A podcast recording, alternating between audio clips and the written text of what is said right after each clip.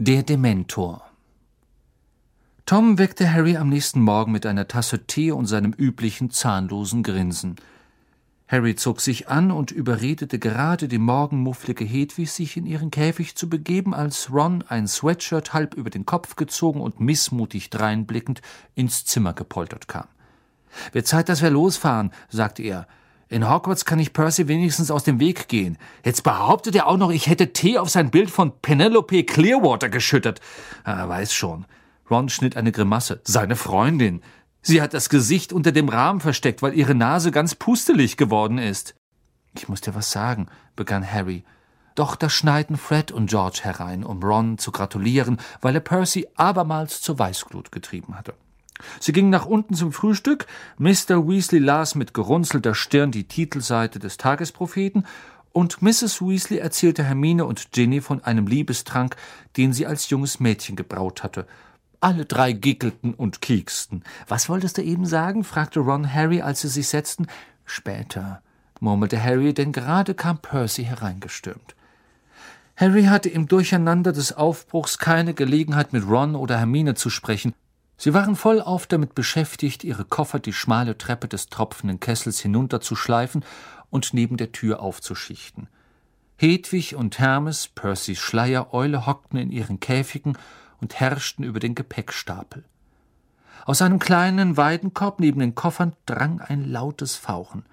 Schon gut, Krummbein, schnurrte Hermine durch das Weidengeflecht. Wenn wir im Zug sind, darfst du raus. Bloß nicht, blaffte Ron sie an. Was soll denn aus dem armen Kretze werden? Er deutete auf seine Brust. Eine große Ausbuchtung zeigte, dass Kretze sich in seiner Tasche zusammengerollt hatte. Mr. Weasley, der draußen auf den Dienstwagen gewartet hatte, steckte den Kopf herein. Sie sind da, sagte er. Komm mit, Harry. Mr. Weasley führte Harry über das kurze Stück Gehweg zum ersten der beiden altertümlichen dunkelgrünen Wagen, an deren Steuer wachsam umherblickende Zauberer in smaragdgrünen Samtanzügen saßen. Schrei mit dir, Harry, sagte Mr. Weasley und spähte die belebte Straße auf und ab.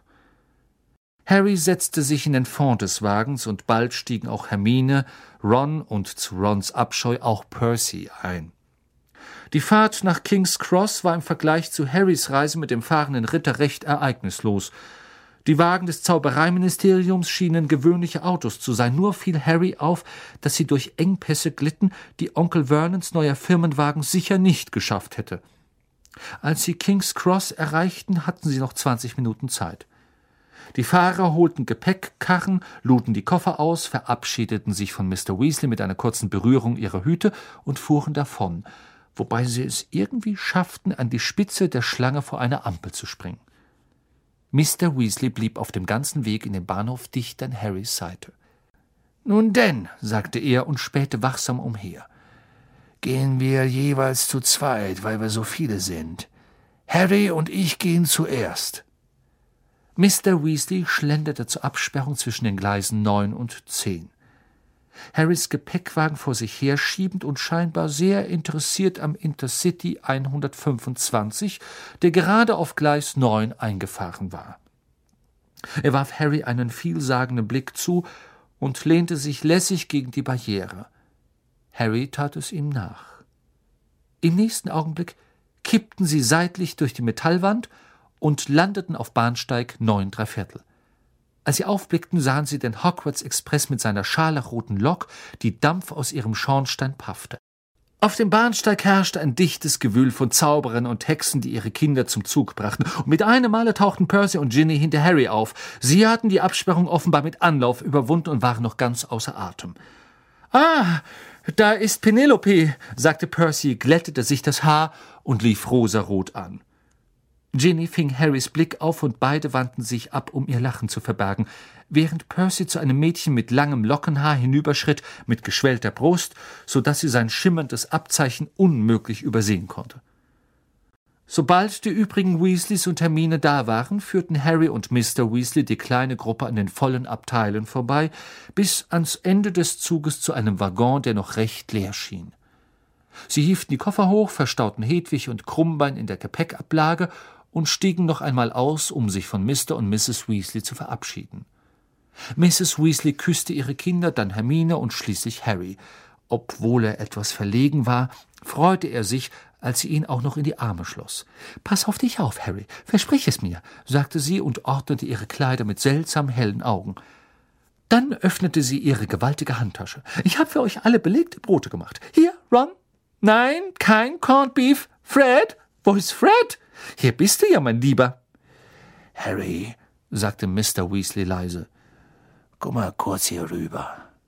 Er ruckte mit dem Kopf in Richtung einer Säule, und Harry ließ die anderen bei Mrs. Weasley zurück und folgte ihm. Ich muss dir noch was sagen, bevor du fährst, sagte Mr. Weasley mit angespannter Stimme. Schon gut, Mr. Weasley, sagte Harry, ich weiß es schon. Du weißt es? Wie das denn? Ich. Ja, ich hab Sie und Mrs. Weasley gestern Abend sprechen gehört. Das ließ sich nicht vermeiden, fügte Harry rasch hinzu. Tut mir leid. Ich wollte eigentlich, dass du es auf andere Weise erfährst, sagte Mr. Weasley und sah jetzt besorgt aus. Nein, ehrlich gesagt, es ist besser so. Dann haben Sie wenigstens Fatsch gegenüber Ihr Wort nicht gebrochen, und ich weiß, was los ist. Harry, du hast jetzt sicher ziemlich viel Angst. Nein, hab ich nicht, sagte Harry wahrheitsgetreu. Wirklich, fügte er hinzu, weil Mr. Weasley ungläubig dreinblickte. Ich will ja nicht den Helden spielen, aber im Ernst, Sirius Black kann doch nicht schlimmer sein als Voldemort, oder? Mr. Weasley zuckte beim Klang dieses Namens zusammen, sagte jedoch nichts. Harry, ich wusste, dass du, ja, wie soll ich sagen, stärkere Nerven hast, als Fudge offenbar glaubt. Und ich bin natürlich froh, dass du keine Angst hast, aber. Arthur! rief Mrs. Weasley, die nun die anderen wie eine kleine Schafherde zum Zug trieb. Arthur! Was macht ihr da? Er fährt gleich ab. Er kommt sofort, Molly, sagte Mr. Weasley, wandte sich jedoch erneut Harry zu und sprach leiser und hastiger weiter. Hör zu, ich will, dass du mir dein Wort gibst. Dass ich ein braver Junge sein und im Schloss bleiben werde? sagte Harry mit düsterer Miene. Nicht ganz, sagte Mr. Weasley, der jetzt ernster aussah, als Harry ihn je gesehen hatte. Harry, schwör mir, dass du nicht nach Black suchen wirst. Harry starrte ihn an. Wie bitte? Ein lauter Pfiff ertönte. Schaffner gingen am Zug entlang und schlugen die Türen zu. Versprich mir, Harry, sagte Mr. Weasley noch hastiger, dass, was immer auch passiert. Warum sollte ich nach jemandem suchen, von dem ich weiß, dass er mich umbringen will? fragte Harry gerade heraus. Schwör mir, was immer du hörst. Arthur, schnell! rief Mrs. Weasley. Dampfstrahlen zischten aus der Lok. Der Zug war angefahren, Harry rannte zur Zugtür und Ron hielt sie auf und trat zurück, um ihn einzulassen.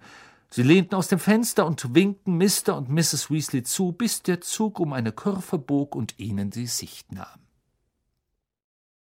Ich muss mal mit euch allein reden, murmelte Harry Ron und Hermine zu, während der Zug allmählich schneller wurde. Geh mal kurz weg, Ginny, sagte Ron. Oh, wie nett, sagte Ginny beleidigt und stolzierte davon. Harry, Ron und Hermine gingen den Gang entlang auf der Suche nach einem leeren Abteil doch alle waren voll, außer dem einen ganz am Ende des Zuges. Dort war nur ein Platz besetzt. Ein Mann saß tief schlafend am Fenster. Harry, Ron und Hermine blieben an der Schiebetür stehen. Der Hogwarts Express war sonst immer für Schüler reserviert gewesen, und sie hatten nie einen Erwachsenen im Zug gesehen, mit Ausnahme der Hexe in dem Imbisswagen. Der Fremde trug einen äußerst schäbigen, an mehreren Stellen geflickten Zaubererumhang. Er sah krank und erschöpft aus. Obwohl noch recht jung, war sein hellbraunes Haar von grauen Strähnen durchzogen. Wer glaubt, er ist das? Zischte Ron, als sie die Tür aufschoben und sich setzten, möglichst weit von dem Mann am Fenster entfernt. Professor R. J. Lupin, flüsterte Hermine ohne zu zögern. Woher weiß denn das schon wieder? Steht auf seinem Koffer? antwortete Hermine und deutete auf die Gepäckablage über dem Kopf des Mannes, wo ein kleiner zerknautschter Koffer lag, der mit einer Menge Schnur sorgfältig zugeknotet war. Auf einer Seite stand in abblätternden Lettern der Name Professor R. J. Lupin. Welches Fach der wohl gibt, sagte Ron und musterte stirnrunzelnd Professor Lupins bleiches Profil. Es ist doch klar, flüsterte Hermine. Es gibt nur eine freie Stelle, oder? Verteidigung gegen die dunklen Künste. Harry, Ron und Hermine hatten schon zwei Lehrer in diesem Fach gehabt, und beide hatten es nur ein Jahr lang durchgehalten. Gerüchten zufolge brachte diese Stelle kein Glück. Ich hoffe, er schafft es, sagte Ron zweifelnd. Sieht eher aus, als ob ein guter Zauber ihn erledigen würde, oder? Jedenfalls, er wandte sich Harry zu. Was wolltest du uns sagen? Harry erzählte die ganze Geschichte von dem Streit zwischen Mr. und Mrs. Weasley und der Warnung, die er soeben von Mr. Weasley erhalten hatte. Als er fertig war, schien Ron wie vom Donner gerührt, und Hermine hatte die Hände gegen die Lippen gepresst. Endlich öffnete sie den Mund und sagte Sirius Black ist tatsächlich ausgebrochen, um dich zu jagen. Oh, Harry, du musst wirklich ganz, ganz vorsichtig sein. Such bloß keinen Ärger, Harry. Ich suche keinen Ärger, sagte Harry gereizt. Meist findet der Ärger mich. Harry müsste doch eine schöne Dumpfbacke sein, wenn er nach einem Verrückten sucht, der ihn umbringen will, sagte Ron. Die Neuigkeit erschütterte sie mehr, als Harry erwartet hatte. Beide schienen größere Angst vor Black zu haben als er. Keiner weiß, wie er aus Azkaban entkommen konnte, sagte Ron aufgebracht. Keiner hat es je geschafft, und er war auch noch ein Hochsicherheitsgefangener. Aber Sie werden ihn doch fassen, nicht wahr? sagte Hermine nachdrücklich. Ich meine, die Muckel suchen ihn doch auch alle. Was ist denn das für ein Geräusch? sagte Ron plötzlich. Von irgendwoher kam ein leises, blechernes Pfeifen. Sie sahen sich im Abteil um. Es kommt aus deinem Koffer, Harry, sagte Ron. Er stand auf und zog den Koffer aus der Gepäckablage. Einen Augenblick später hatte er das Taschenspikoskop zwischen Harrys Umhängen herausgezogen.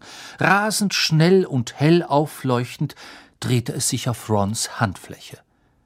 Ist das ein Spikoskop? fragte Hermine neugierig und stand auf, um es näher in Augenschein zu nehmen. Ja, allerdings ein ziemlich billiges. Seit ich es Errol ans Bein gebunden habe, um es Harry zu schicken, spinnt es ein wenig. Hast du damals irgendwas Komisches gemacht? sagte Hermine mit forschendem Blick. Nein, nun ja, ich hätte eigentlich nicht Errol nehmen sollen. Du weißt doch, dass er nicht fit ist für lange Flüge. Aber wie sollte ich Harry das Geschenk denn sonst schicken? Steck es zurück in den Koffer, mahnte Harry, als das Spikoskop anfing durchdringend zu pfeifen. Oder er wacht noch auf. Er nickte zu Professor Lupin hinüber. Ron stopfte das Spikoskop in ein besonders fürchterliches Paar von Onkel Vernons alten Socken, was das Pfeifen abwürgte. Dann klappte er den Koffer zu. Wir könnten es in Hogsmeade nachsehen lassen, sagte Ron und setzte sich wieder. Sie verkaufen solche Sachen bei Dervish und Bangers. Magische Werkzeuge und so'n Zeugs. Das weiß ich von Fred und George. Weißt du viel über Hogsmeade? fragte Hermine interessiert. Ich habe gelesen, es ist der einzige Ort in England, wo kein einziger Muckel lebt. Ja, ich glaub schon, sagte Ron gleichgültig. Aber das ist nicht der Grund, weshalb ich dorthin möchte. Ich will einfach mal in den Honigtopf. Was ist das? wollte Hermine wissen. Der Süßigkeitenladen, sagte Ron, und ein träumerischer Ausdruck trat auf sein Gesicht. Wo sie alles haben. Pfefferkekse. Ach, die lassen dir den Mund rauchen und große, pralle Schokokugeln, gefüllt mit Erdbeermus und Schlagsahne und ganz tolle Zuckerfederhalter. Die kannst du in der Schule lutschen und siehst dabei aus, als würdest du nur überlegen, was du schreiben sollst. Aber Hogsmeade ist doch auch sonst ganz interessant, oder? bohrte Hermine wissbegierig nach. In Historische Städten der Zauberei heißt es, das Wirtshaus sei das Hauptquartier des berüchtigten Koboldaufstandes von 1612 gewesen und die heulende Hütte soll das am übelsten spukende Gebäude im ganzen Land sein. Und dicke Brausekugeln, du hebst vom Boden ab, wenn du sie lutschst, sagte Ron, der offensichtlich kein Wort von dem hören wollte, was Hermine zu sagen hatte. Hermine wandte sich Harry zu. Wäre es nicht schön, mal ein wenig aus der Schule rauszukommen und Hogsmeade zu erkunden? Sicher, brummte Harry. Ihr müsst mir dann erzählen, wie es war. Was soll denn das heißen? sagte Ron.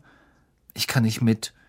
Die Dursleys haben die Zustimmungserklärung für mich nicht unterschrieben, und Fudge wollte auch nicht. Ron war entsetzt. Du darfst nicht mitkommen? Aber kommt nicht in Frage. McGonagall oder sonst jemand wird es schon erlauben. Harry lachte hohl. Professor McGonagall, die das Haus Gryffindor leitete, war sehr streng. Oder wir fragen Fred und George, die kennen alle Geheimgänge aus dem Schloss heraus. Ron, sagte Hermine in schneidendem Ton. Ich glaube nicht, dass Harry sich aus der Schule schleichen sollte, wenn Black auf freiem Fuß ist. Ja, das wird McGonagall sicher auch sagen, wenn ich sie um Erlaubnis frage, sagte Harry erbittert. Aber wenn wir ihn begleiten, Hermine, wird Black es nicht wagen. Ach, Ron, red kein Stuss, fuhr ihn Hermine an. Black hat mitten auf einer belebten Straße ein Dutzend Leute umgebracht. Glaubst du wirklich, er wird sich davon abhalten lassen, Harry anzugreifen, nur weil wir dabei sind? Während sie sprach, nestelte sie an den Spannverschlüssen von Krummbeins Korb herum. Lass bloß dieses Tier nicht raus, sagte Ron, doch zu spät. Leichtfüßig hüpfte Krummbein aus dem Korb, streckte sich, gähnte und sprang auf Rons Knie. Das Knäuel in Rons Brusttasche zitterte und wütend schob er Krummbein beiseite. Hau ab! Ron, nicht! sagte Hermine zornig. Ron wollte gerade zurückfauchen, als sich Professor Lupin regte. Gebannt beobachteten sie ihn, doch er drehte nur mit leicht geöffnetem Mund den Kopf auf die andere Seite und schlief weiter. Der Hogwarts Express fuhr stetig nordwärts, und die Landschaft vor dem Fenster wurde wilder und düsterer, und die Wolken am Himmel verdichteten sich. Vor der Abteiltür rannten Schüler hin und her, Krummbein hatte sich jetzt auf einem leeren Sitz niedergelassen, das eingedellte Gesicht Ron zugewandt und die gelben Augen auf Rons Brusttasche gerichtet. Um eins schob die plumpe Hexe mit dem Imbisswagen die Tür auf. Meint ihr, wir sollten ihn aufwecken? fragte Ron verlegen und nickte zu Professor Lupin hinüber. Sieht aus, als könnte er was zu essen vertragen. Hermine näherte sich vorsichtig dem Professor. Ähm, Professor? sagte sie. Verzeihung, Professor? Er rührte sich nicht.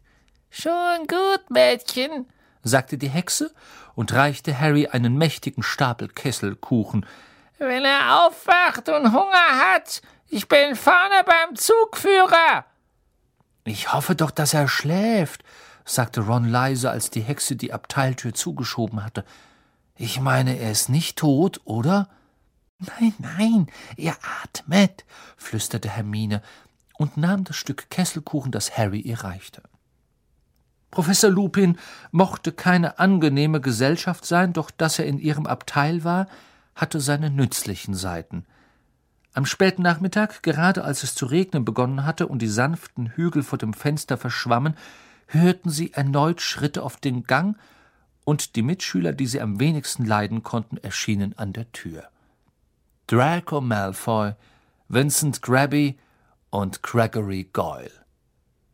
Draco Malfoy und Harry waren verfeindet, seit sie sich auf ihrer ersten Zugreise nach Hogwarts getroffen hatten – Malfoy mit seinem blassen, spitzen und blasierten Gesicht war im Haus Slytherin. Er war Sucher in der Quidditch-Mannschaft der Slytherins, ebenso wie Harry bei den Gryffindors. Crabby und Goyle schienen nur zu existieren, um Malfoys Befehle auszuführen. Beide waren breit gebaut und muskulös.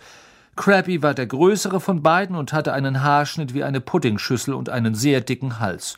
Goyle hatte kurzes, stoppliges Haar und lange Gorillaarme. Schaut, schaut, wen haben wir denn da? sagte Malfoy in seinem üblichen, trägen, schnarrenden Tonfall und riss die Abteiltür auf. Potty und das Wiesel! Krabby und Goyle kicherten wie Kobolde. Hab gehört, dein Vater ist diesen Sommer endlich zu etwas Gold gekommen, Weasley, sagte Malfoy. Ist deine Mutter an dem Schock gestorben? Ron stand so schnell auf, dass er Krummbeins Korb zu Boden stieß. Professor Lupin ließ einen Schnarcher vernehmen. Wer ist das denn? fragte Malfoy, als er Lupin bemerkte und trat instinktiv einen Schritt zurück. Ein neuer Lehrer, sagte Harry, der ebenfalls aufgestanden war, um Ron im Falle eines Falles im Zaum zu halten. Was wolltest du gerade sagen, Malfoy?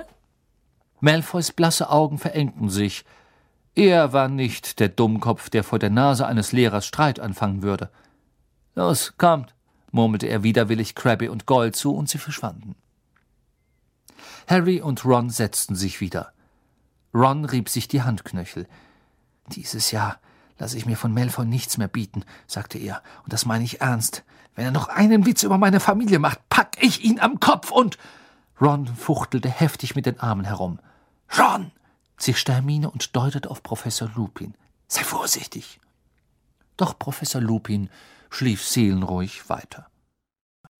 Der Zug fuhr nach Norden und der Regen wurde stärker. Die Fenster hatten ein undurchdringliches, schimmerndes Grau angenommen, das sich allmählich verdunkelte, bis schließlich die Laternen in den Gängen und über den Gepäcknetzen aufflackerten. Der Zug ratterte dahin, der Regen trommelte gegen die Fenster, der Wind heulte, doch Professor Lupin schlief weiter. Wir müssen doch bald da sein, sagte Ron und lehnte sich an Professor Lupin vorbei zum inzwischen fast schwarzen Fenster. Und wie zur Bestätigung seiner Worte begann der Zug langsam zu werden. Endlich, sagte Ron, stand auf und ging mit einem vorsichtigen Blick auf Professor Lupins Beine zum Fenster, um hinauszusehen. Och, ich verhungere noch. Was ich jetzt brauche, ist das Festessen. Hermine sah auf die Uhr. Eigentlich können wir noch nicht da sein, sagte sie. Und warum halten wir dann? Der Zug bremste allmählich ab. Nun, da der Lärm der Kolben sich abschwächte, schlugen Wind und Regen lauter denn je gegen die Fenster.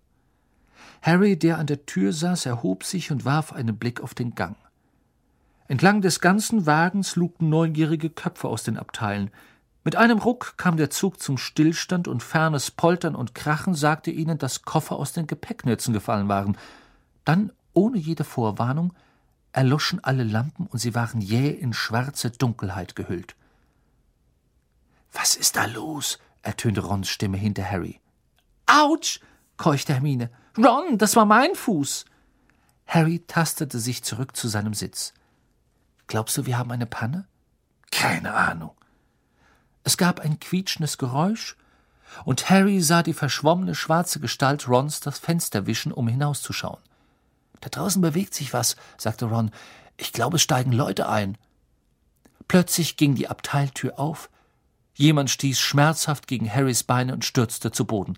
Ver Ver Verzeihung, wisst ihr, was da los ist? Autsch, tut mir leid. Hallo, Neville, sagte Harry. Er tastete in der Dunkelheit umher und zog Neville an seinem Umhang auf die Beine. Harry, bist du das? Was ist denn eigentlich los? Keine Ahnung. Setz dich. Darauf folgte ein lautes Fauchen und ein Schmerzensschrei. Neville hatte versucht, sich auf Krummbein niederzulassen. Ich gehe jetzt nach vorne und frage den Zugführer, was hier vor sich geht, ließ Hermine vernehmen. Harry spürte sie an sich vorbeigehen, hörte die Tür aufgleiten und dann einen dumpfen Schlag und zwei laute Aufschreie. Wer ist das? Wer ist das?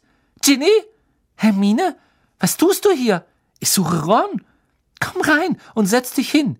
Nicht hier, sagte Harry rasch. Out, sagte Neville. Ruhe, sagte plötzlich eine Stimme. Professor Lupin schien endlich aufgewacht zu sein. Harry konnte hören, dass sich in seiner Ecke etwas regte. Keiner von ihnen sagte ein Wort. Sie hörten ein leises Knistern und ein flackerndes Licht erleuchtete das Abteil. Professor Lupin schien eine Handvoll Flammen zu tragen.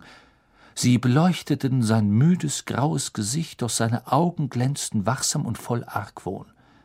hm, bleibt, wo ihr seid, sagte er, erhob sich langsam die Hand mit den Flammen vor sich ausgestreckt. Doch die Tür glitt auf, bevor Lupin sie erreichte.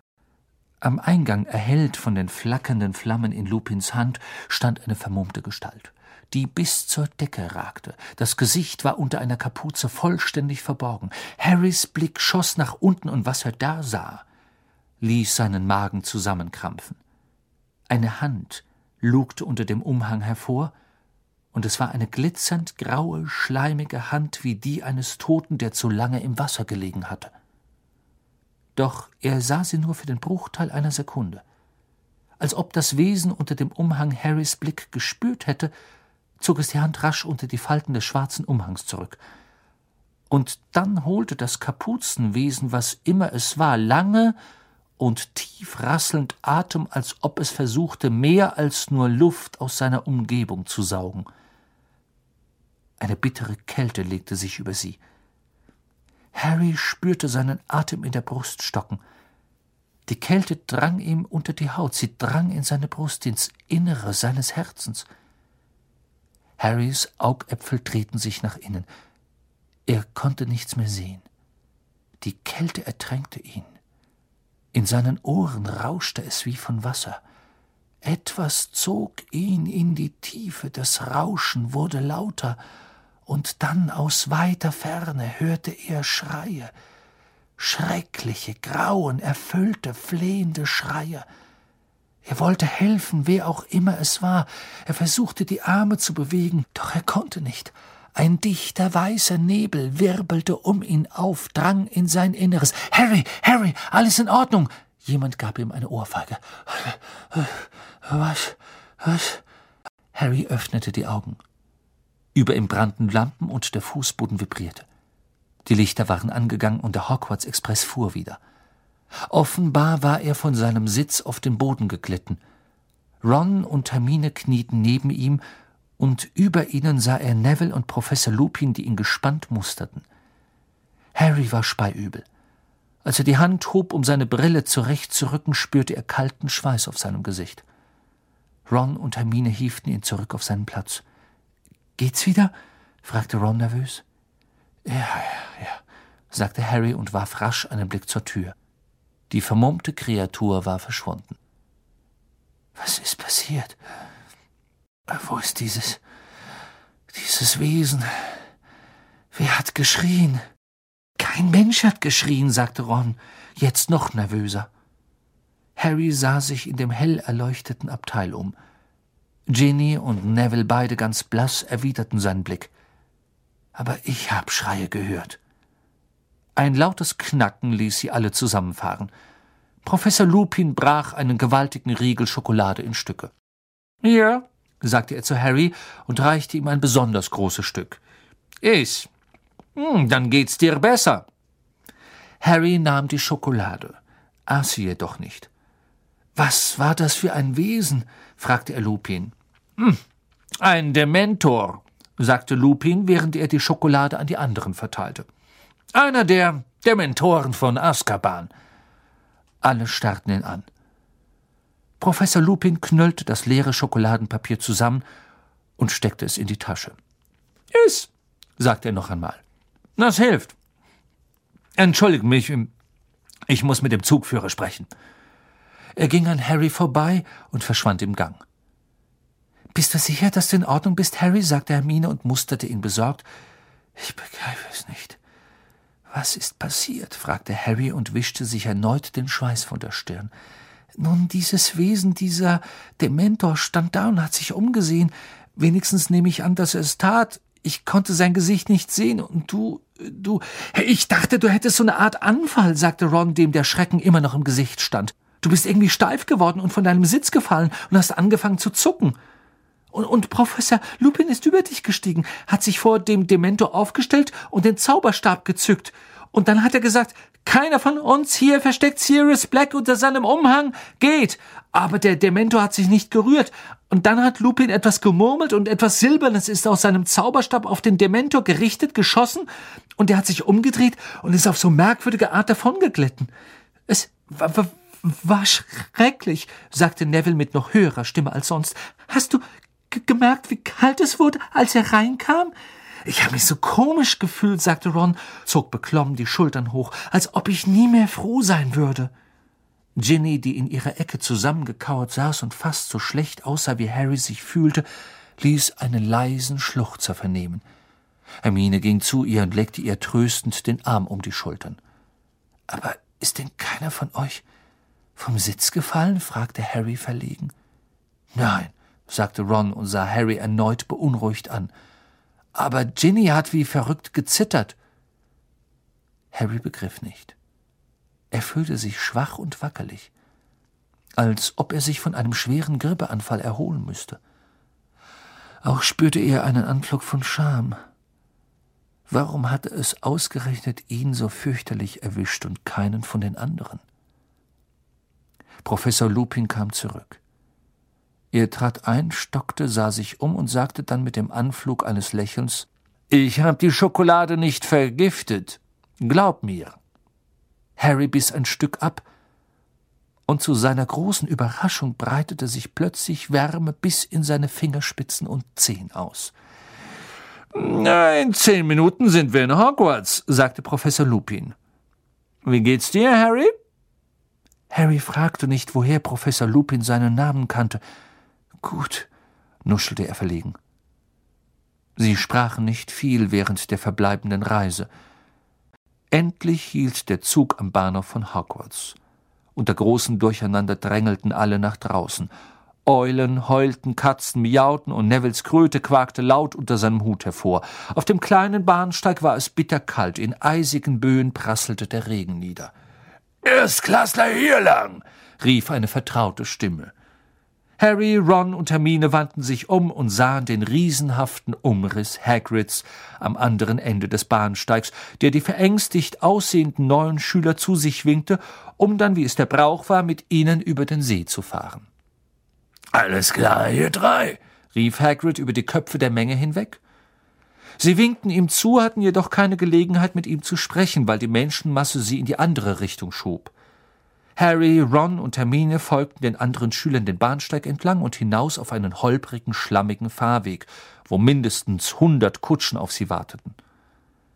Als sie eingestiegen waren und den Wagenschlag geschlossen hatten, setzte sich die Kutsche wie von allein in Bewegung und reihte sich rumpelnd und schaukelnd in die Prozession ein. Sie werden von unsichtbaren Pferden gezogen, überlegte Harry. In der Kutsche roch es leicht nach Moder und Stroh. Seit der Schokolade fühlte sich Harry besser, doch immer noch schwach. Ron und Hermine warfen ihm ständig Blicke von der Seite her zu, als ob sie fürchteten, er könnte erneut in Ohnmacht fallen. Als die Kutsche auf ein reich verziertes zweiflügeliges Eisentor zuratterte, das zu beiden Seiten von steinernen Säulen mit geflügelten Ebern an der Spitze flankiert war, sah Harry zwei weitere riesige, vermummte Dementoren, die unter den Ebern Wache standen. Eine kalte Welle aus Übelkeit drohte ihn erneut zu ertränken. Er lehnte sich zurück in seinen harten Sitz und schloss die Augen, bis sie das Tor passiert hatten. Auf dem langen, ansteigenden Weg hoch zum Schloss wurde die Kutsche allmählich schneller. Hermine steckte den Kopf aus dem kleinen Fenster und sah zu, wie die vielen Zinnen und Türme näher kamen. Endlich machte die Kutsche schaukelnd Halt, und Hermine und Ron stiegen aus. Als Harry die Stufen hinabkletterte, drang ein träges, schadenfrohes Schnarren an sein Ohr. Du bist in Ohnmacht gefallen, Potter? Sagt Longbottom die Wahrheit? Du bist tatsächlich ohnmächtig geworden? Malfoy stieß Hermine mit dem Ellbogen beiseite und stellte sich Harry auf den steinernen Stufen hoch zum Schloss in den Weg. Sein Gesicht war voll Häme und seine blassen Augen glitzerten tückisch. Hau ab, Malfoy, sagte Ron. Bist du auch ohnmächtig geworden, Weasley?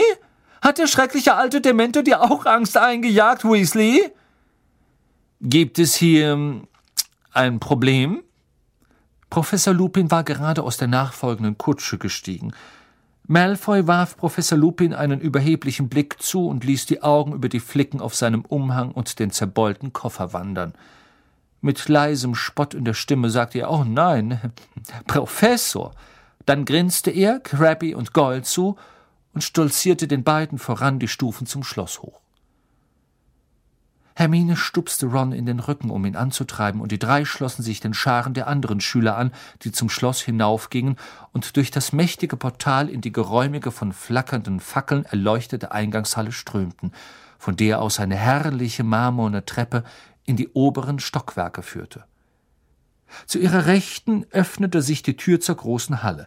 Harry folgte den Schülern, die hineinströmten, doch kaum hatte er einen Blick auf die verzauberte Decke geworfen, die heute Abend schwarz und bewölkt war, da rief eine Stimme Potter.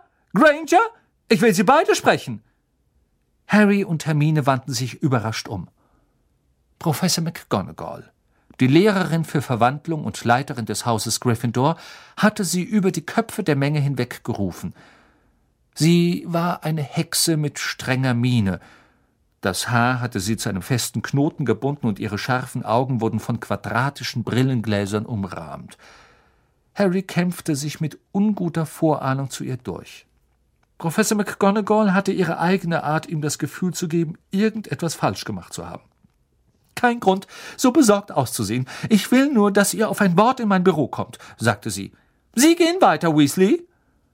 Ron starrte ihnen nach, während Professor McGonagall, Harry und Hermine von der schnatternden Menge fortführte, sie die Marmortreppe hoch und einen Korridor entlang buxierte. Sobald sie in ihrem Büro waren, einem kleinen Raum mit einem großen, behaglichen Feuer, wies Professor McGonagall Harry und Hermine an, sich zu setzen. Sie selbst ließ sich hinter ihren Schreibtisch nieder und begann ohne Umschweife. Professor Lupin hat eine Eule vorausgeschickt, um mich zu benachrichtigen, dass Sie im Zug einen Ohnmachtsanfall hatten, Potter? Bevor Harry antworten konnte, klopfte es sanft an der Tür und Madame Pumphrey, die Krankenschwester, kam hereingewuselt. Harry spürte, wie er rot anlief. Schlimm genug, dass er ohnmächtig geworden war oder was es auch gewesen sein mag. Nun machten sie auch noch alle so viel Aufhebens davon. Mir geht's gut, ich brauche nichts. Oh, du warst es, sagte Madame Pomfrey. Sie achtete nicht auf seine Worte, beugte sich über ihn und musterte ihn mit scharfem Blick. Ich nehme an, du hast wieder was Gefährliches angestellt? Es war ein Dementor, Poppy, sagte Professor McGonagall. Sie tauschten düstere Blicke aus und Madame Pomfrey schnalzte missbilligend mit der Zunge. Dementoren um die Schule herum aufstellen, murmelte sie und strich Harrys Haare zurück, um ihm die Stirn zu fühlen. Da wird er nicht der Letzte sein, der zusammenbricht. Ja, er ist ganz unterkühlt. Fürchterliche Ungeheure sind das, und wenn man bedenkt, wie sie auf Leute wirken, die ohnehin schon so zart beseitet sind. Ich bin nicht zart beseitet, sagte Harry beleidigt. Natürlich nicht, sagte Madame Pomfrey geistesabwesend und fühlte ihm den Puls. Äh, was braucht er? sagte Professor McGonagall forsch. Bettruhe? Sollte er die Nacht vielleicht im Krankenflügel verbringen? Mir geht's gut, sagte Harry und sprang auf. Die Vorstellung, was Draco Malfoy sagen würde, wenn er in den Krankenflügel müsste, war die reine Folter. Nun, äh, zumindest sollte er ein wenig Schokolade bekommen, sagte Madame Pomfrey, die jetzt versuchte, in Harrys Augen zu spähen. Ich hatte schon welche, sagte Harry. Professor Lupin hat mir ein Stück gegeben. Er hat sie an uns alle verteilt. Also haben wir endlich einen Lehrer in Verteidigung gegen die dunkle Künste, der seine Gegenmittel beherrscht. Oh, lala. Sind Sie sicher, dass Sie sich wohlfühlen, Potter? fragte Professor McGonagall in scharfem Ton. Ja, sagte Harry. Sehr schön. Warten Sie bitte draußen, während ich kurz mit Miss Granger über Ihren Stundenplan spreche, dann können wir zusammen nach unten gehen. Harry ging hinaus in den Gang zusammen mit Madame Pumphrey, die leise murmelnd in den Krankenflügel zurückkehrte. Er musste nur wenige Minuten warten. Als Hermine aus der Tür trat, schien sie sehr froh, über etwas zu sein. Professor McGonagall folgte ihr und die drei stiegen die Marmortreppe hinunter in die große Halle. Die Halle war ein Meer aus schwarzen Spitzhüten. Die langen Tische der vier Häuser waren voll besetzt mit Schülern, deren Gesichter beim Licht tausender schwebender Kerzen erglühten. Professor Flitwick, ein winziger Zauberer mit einem schockweißen Haars, trug gerade einen alten Hut und einen dreibeinigen Stuhl aus der Halle. Schade, sagte Hermine, wir haben die Auswahl versäumt. Die neuen Schüler in Hogwarts wurden auf die Häuser verteilt. Gryffindor, Ravenclaw, Hufflepuff und Slytherin. Dazu diente der sprechende Hut, den sie aufsetzten und der daraufhin laut das Haus verkündete, zu dem sie am besten passten. Professor McGonagall schritt auf ihrem Platz am Lehrertisch zu, und Harry und Hermine gingen so unauffällig wie möglich in die andere Richtung zum Tisch der Gryffindors. Ihre Mitschüler wandten sich nach ihnen um, während sie an der rückwärtigen Wand der Halle entlang gingen, und ein paar deuteten auf Harry. Hatte sich die Geschichte von seinem Ohnmachtsanfall vor dem Dementor so rasch herumgesprochen? Harry und Hermine setzten sich neben Ron, der ihnen die Plätze freigehalten hatte. Was sollte der ganze Aufstand? murmelte er Harry zu. Harry begann flüsternd zu erklären. Doch in diesem Augenblick erhob sich der Schulleiter und Harry verstummte. Professor Dumbledore, obwohl sehr alt, erweckte immer den Eindruck von ungeheurer Kraft. Er hatte fast meterlanges silbernes Haar und einen Bart, halbmondförmige Brillengläser und eine scharf gekrümmte Nase. Oft hieß es, er sei der größte Zauberer seiner Zeit. Doch das war nicht der Grund, weshalb Harry ihn schätzte. Man konnte einfach nicht umhin, Albus Dumbledore zu vertrauen. Und während Harry beobachtete, wie Dumbledore die Schülerei umstrahlend anlächelte, fühlte er sich zum ersten Mal, seit der Dementor das Zugabteil betreten hatte, richtig entspannt. Willkommen, sagte Dumbledore, und das Kerzenlicht schimmerte auf seinem Bart. Willkommen zu einem neuen Jahr in Hogwarts. Ich habe euch allen einige Dinge mitzuteilen. Und da etwas sehr Ernstes darunter ist, halte ich es für das Beste, wenn ich gleich damit herausrücke. Denn nach unserem herrlichen Festmahl werdet ihr sicher ein wenig bedröppelt sein. Dumbledore räusperte sich und fuhr fort. Wie ihr mitbekommen habt, ist der Hogwarts Express durchsucht worden. Und ihr wisst inzwischen, dass unsere Schule gegenwärtig einige der Dementoren von Azkaban beherbergt, die im Auftrag des Zaubereiministeriums hier sind. Er hielt inne, und Harry fiel ein, dass Mr. Weasley gesagt hatte, auch Dumbledore sei nicht glücklich darüber, dass die Dementoren die Schule bewachten. Sie sind an allen Eingängen zum Gelände postiert, fuhr Dumbledore fort, und ich muss euch klar sagen, dass niemand ohne Erlaubnis die Schule verlassen darf, während sie hier sind. Dementoren dürfen nicht mit Tricks oder Verkleidungen zum Nachen gehalten werden. Nicht einmal mit Tarn umhängen, fügte er mild lächelnd hinzu, und Harry und Ron warfen sich verstohlene Blicke zu. Es liegt nicht in der Natur eines Dementors, Bitten oder Ausreden zu verstehen.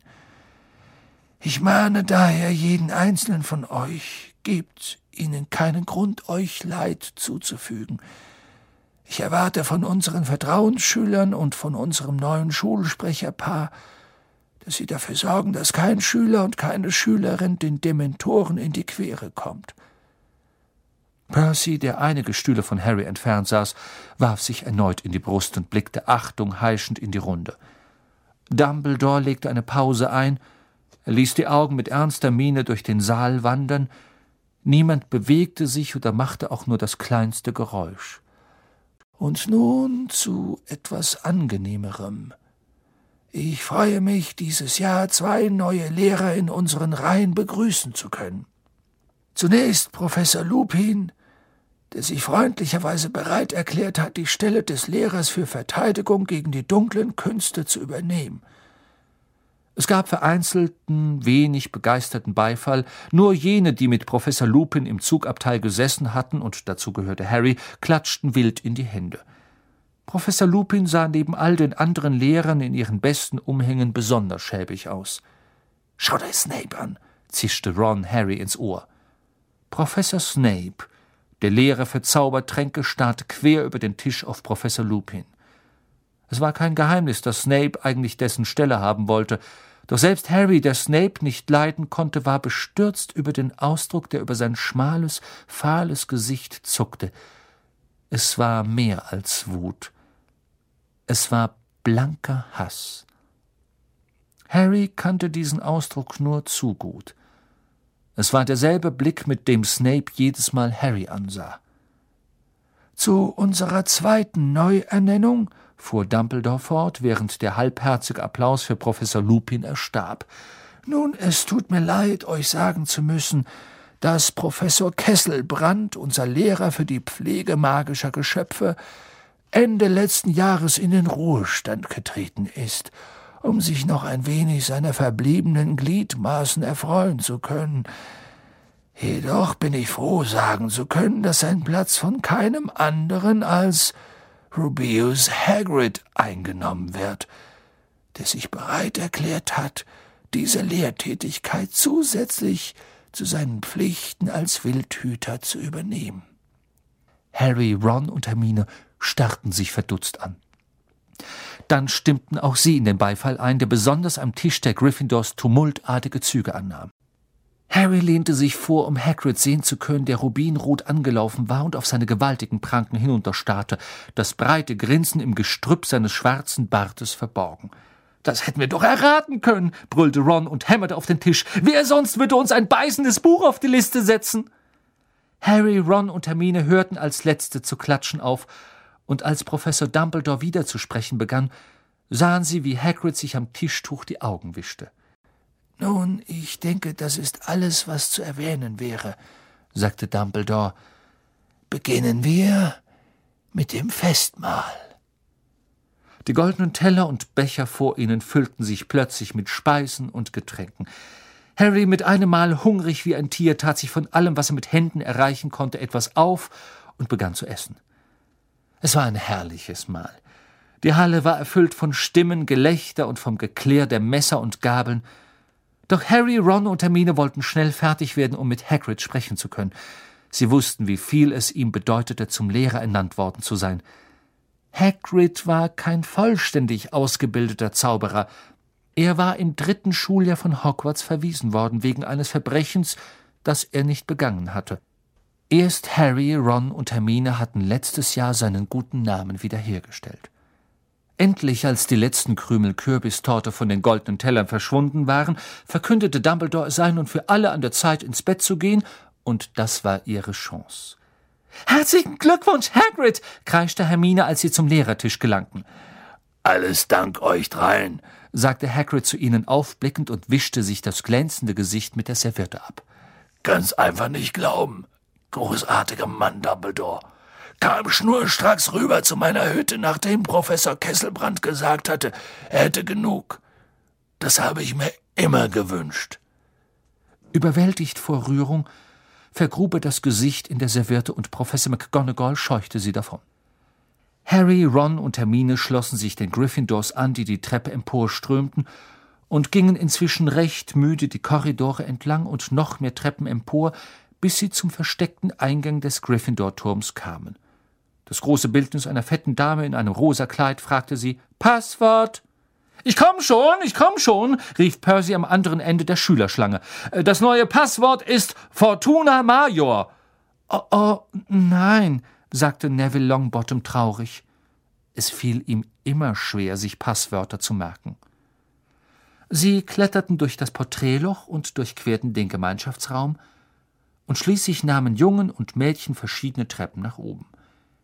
Harry stieg die Wendeltreppe hoch und dachte einzig daran, wie froh er war, zurück zu sein. Sie kamen in den vertrauten runden Schlafsaal mit ihren Himmelbetten, und als Harry sich umsah, hatte er das Gefühl, endlich wieder zu Hause zu sein.